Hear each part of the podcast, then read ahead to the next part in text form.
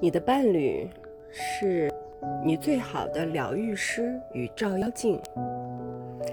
你的伴侣是你最好的与照妖镜，它带来一个契机，帮你看见真正的问题，穿越这些问题，背后就是真正的幸福。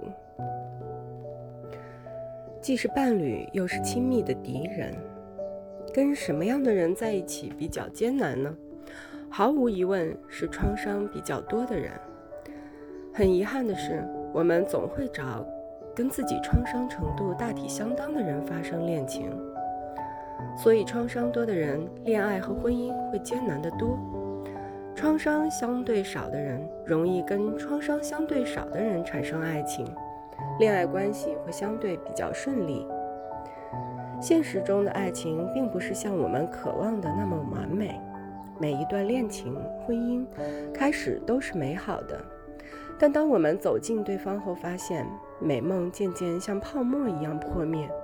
我们常常在爱情里伤心、痛苦、后悔，觉得那个让我们奋不顾顾身以性命相托的人，转眼间就变成了十恶不赦的坏男人、坏女人。感性的挫折可以毁掉一个人很多关于人生的美好梦想。多数情况下，我们都会把挫折归结于对方，我们责备他们的变化、背叛，造成了我们的痛苦。他们让我们失去了对于爱情的美妙理想，或者我们另起炉灶，换汤不换药地寻求新的伴侣。或者我们变得消极、怀疑，学会了防范、自卫，仿佛爱情是引起我们痛苦的根源。我们开始花费大量的精力动脑筋和另一半周旋，但是这样并没有让我们真正的成长。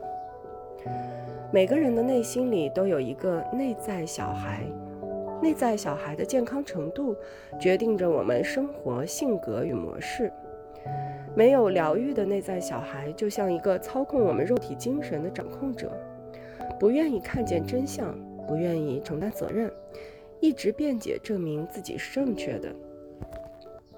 解决这个问题的关键是，真正的看见自己的问题，在每一段关系中看见自己为什么会痛苦，为什么会失败，为什么重蹈覆辙。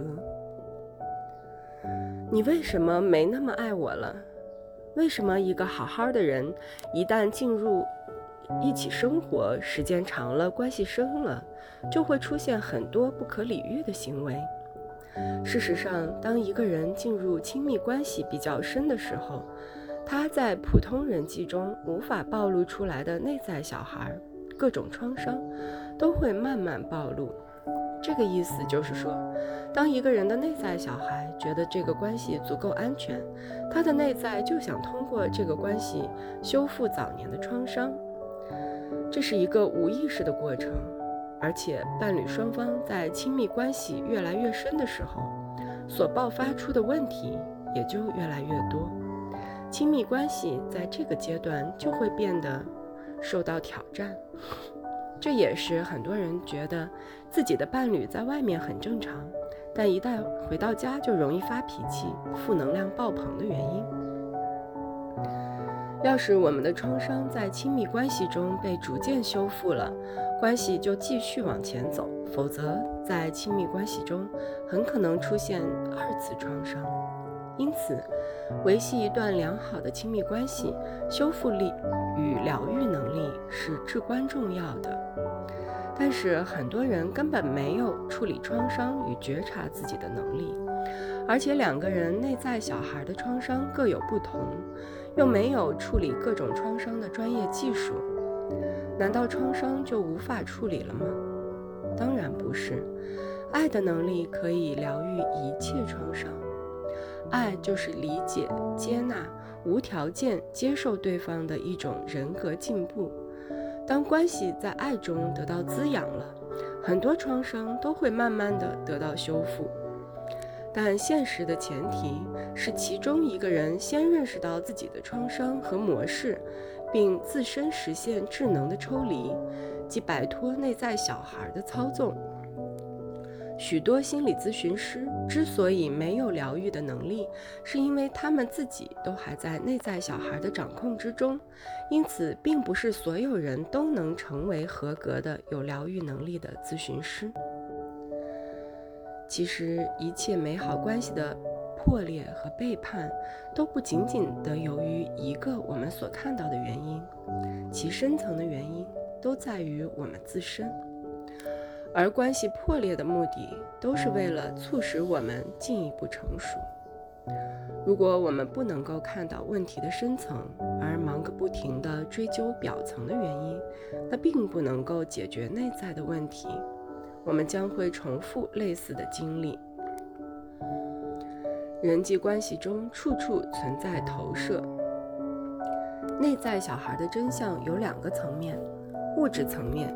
原始的物质、金钱欲望、精神层面，它们是我们从小到大的价值观、创伤、信念、限制与模式等。爱情和友谊就是一面最好的镜子，我们喜欢的和憎恨的品质，都是内在小孩的审美在他人身上的投射。人际关系中，投射处处存在着，人人都在向外界投射自己的内在的审美世界。没有投射就没有关系，这也是为什么我们会一见钟情，有的人莫名的吸引着我们。但当你看清一切实相，看清这个红尘时，这都只是我们心中妄想幻觉的投射。那些让我们不能够忘怀的人，无论他们让我们欢乐还是让我们痛苦，都带着神秘的使命。来帮助我们成长，通过他们对于我们心灵的触发，帮助我们认识自己的内在小孩。他们是我们完善自我人格的外界条件。无论如何，我们应该感谢那些对我们的生活造成了震荡的人。一个总会从别人的身上发现丑陋和阴影的人，会经常体验到心灵的痛苦。但是我们需要知道，真正的我们的生活中引起痛苦的人，其实是我们看不见的自己，狭窄局限的内在小孩。从爱情美梦到爱情挫折，这一切都是由于对方在改变吗？并不是如此。多数情况下，是内在小孩把自己和他人都高度的理想化。